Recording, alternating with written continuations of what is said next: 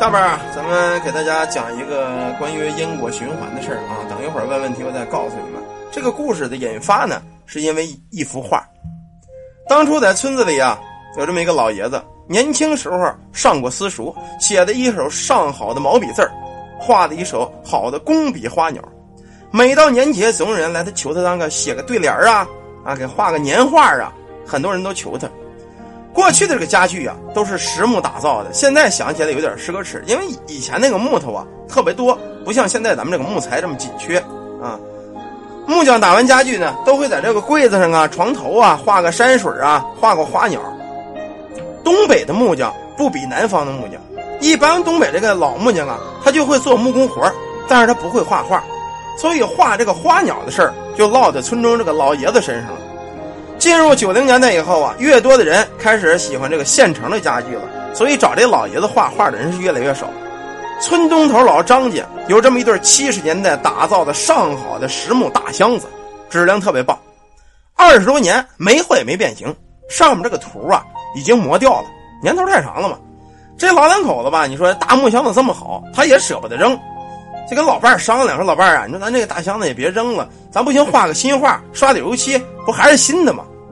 这么着，那会儿上了找谁呀？找当村这个这个老爷子，啊，就这个原先这个工笔画画的好老爷子。老爷子想了想，答应了，然后就问他们：“你们画什么画啊？”这个主家就说了：“嗨，老哥呀，咱农村人也不懂什么艺术，你画吧，好看就行。”老爷子酝酿了一会儿，提起笔来，一会儿就画好了一幅画。这画是什么呀？一个枝头的小鸟，红嘴黄羽，甚是好看。又提笔在这首。箱子这儿，这个画旁边提了一首白居易的诗，画干了以后啊，又把这漆子上了一遍油漆，跟新的一样。主家这老两口相当高兴，请这老爷子喝了两杯。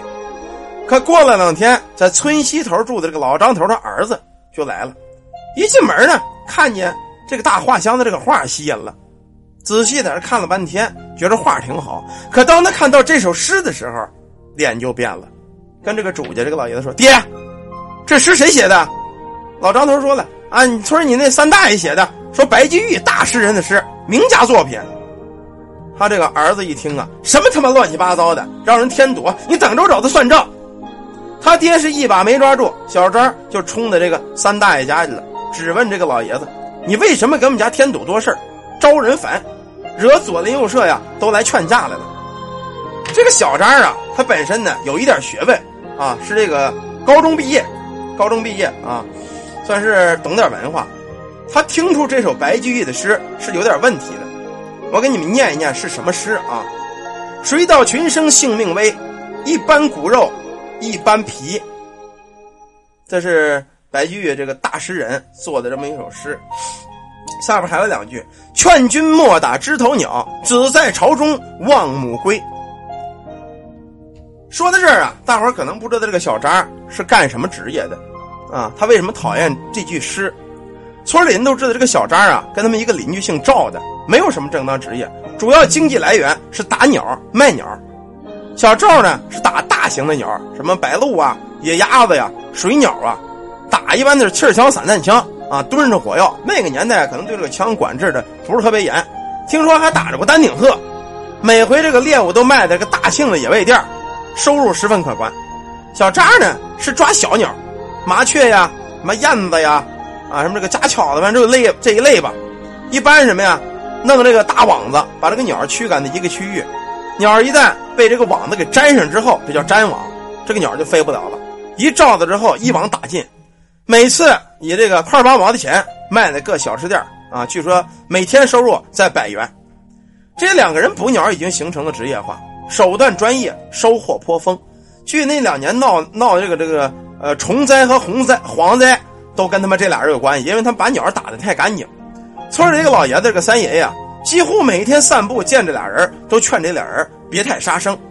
鸟也是命，也应该爱护。两个人见他年纪大了，也不争论，就是嫌他烦，每天一见他就远远的跑。老爷子提这首诗意图很明显，劝二人动这恻隐之心，莫要造那杀孽。大家一看就知道怎么回事这个小张啊，到这儿。跟这个老爷子就辩论，就说鸟儿就是禽兽，即使有生命，也是为了喂咱人肚子，属于他妈食物链的末端。杀几个鸟算个鸡毛，狼还吃羊呢，这他妈天经地义。如果说他被吃了，乃是他前生作孽，今生该让我吃。老爷子一听啊，叹了口气：“你呀，造孽吧，造孽吧啊！”大伙都觉得这个小张不对，但是小张说的话也有一定道理，不好反驳。这时候啊，有一个人从人群中走出来了，这个呢是这个老爷子小女婿，在一家安装公司做这个工程师。这段放假呢，在这个老爷子家在这待着呢。这老爷子经常说他这个女婿啊，命犯一马命，岁带华盖，注定与宗教有缘。说这个人一般呢，怎么说算八字的时候说你这个人命带华盖啊，肯定跟这宗教啊。这个佛家、道家肯定跟这些个宗教可能有一些关系，就容易信佛啊、信道这些东西。他这个女就说：“小张啊，你也别吵了。虽然说六道轮回为的投畜生道是受苦，但野外漂泊的动物受了这个长期的饥寒交迫，被同类猎杀或被这个互相啃食啊，人类、畜生和动物有的被鞭打呀、被劳役啊、被扒皮抽骨宰杀呀，一样是苦不堪言。上天终有好生之德啊。”等到你业力消尽有望再度为人的时候，他们都有啊，也不是说一辈子当鸟，一辈子当猪让人扒皮。同样，人作孽太多，也会有因果循环。善以善待，恶以恶待。这个女婿呢，给这个小渣讲了一个古代的故事啊，挽救生命故事，以善报德的这么一故事。说古代呀，有一个秀才，姓刘，在这古庙中教人读书。一夜间来了两个鬼，自称是恶鬼，求这个秀才呢布施一些残羹剩饭。刘这个刘秀才呀就答应了。从此之后，他时常把这残羹剩饭撒到墙外。一年后的一个晚上，就听墙外有声音说：“谢谢你们长期对我们救助啊，今日特来向你告别。”这个刘书生啊就问：“你们去哪儿啊？”这俩人说了：“我们生前在官场。”专营，谁有势力巴结谁，一旦衰败，就有如的陌路之人，还得踩两脚。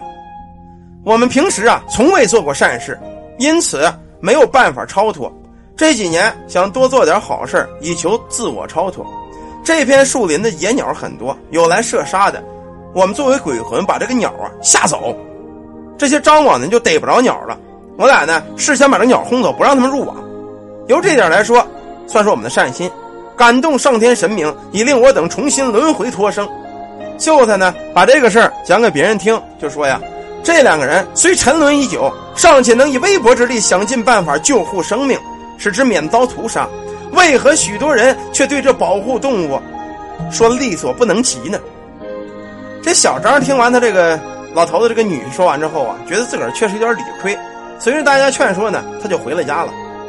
假如小张这番话真听在心里去，这也是对他一生的一次挽救。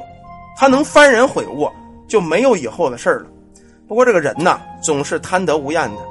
后来这个小张啊，没有听这个老爷子这个话，也没有听他这个是谁这个话啊，依然是我行我素，跟人该抓鸟抓鸟。